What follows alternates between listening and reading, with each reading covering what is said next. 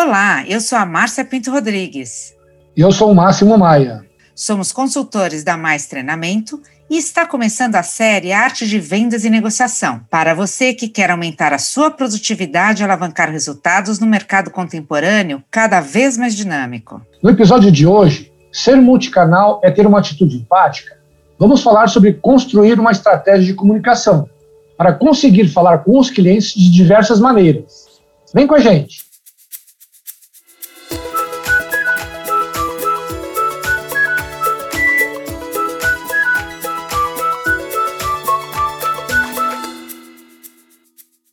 Se você é um profissional que trabalha em atendimento e vendas, é provável que esteja sentindo dificuldade em falar com as pessoas, não é mesmo? Se a sua resposta for sim, vamos ver duas maneiras simples para mudar isso. A primeira, como as pessoas estão sobrecarregadas e não estão atendendo o telefone como gostaríamos, a solução é usar outras formas de comunicação. Quem sabe o e-mail, o WhatsApp ou a videoconferência para fechar negócios.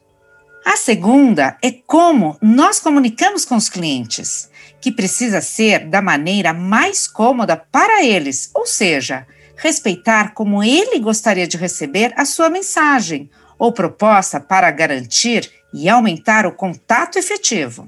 Isto mesmo.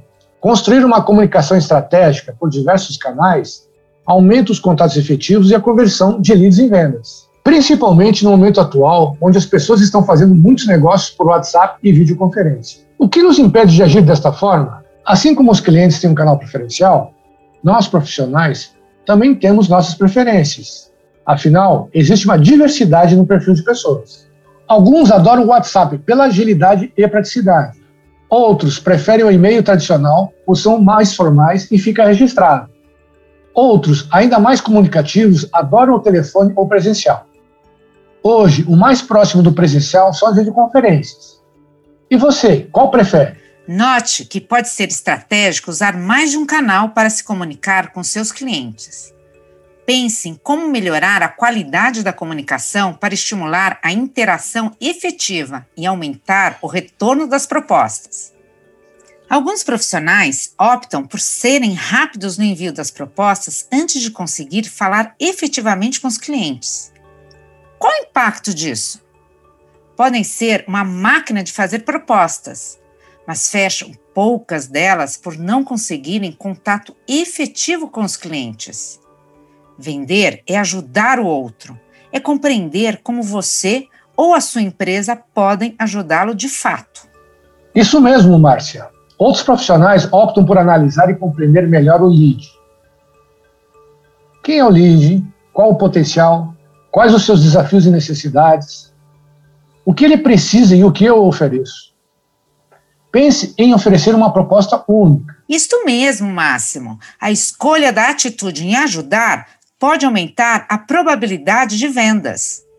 Márcia, os profissionais de alta performance, além de respeitar o canal preferencial do cliente, pensam na qualidade desta comunicação, fazendo com que o receptor compreenda, pense e dê retorno, levando o lead a evoluir para negociação e fechamento.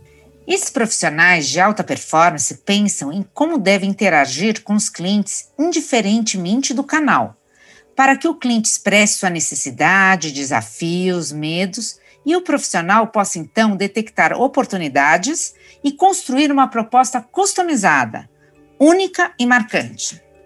Por isso, é importante segurar a ansiedade para ouvir o cliente e estimulá-lo a pensar, expressar e agir em todos os canais, mesmo no WhatsApp, para fechar mais negócios. Além de ser multicanal, podemos melhorar a qualidade da comunicação, não é mesmo?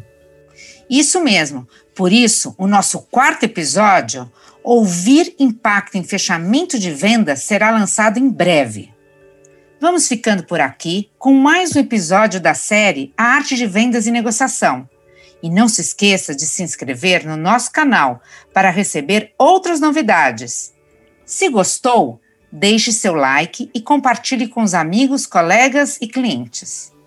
Para mais informações, incluindo treinamentos customizados com o que existe melhor em técnicas de vendas e negociação, visite nosso site www.maistreinamento.com.br. E até a próxima!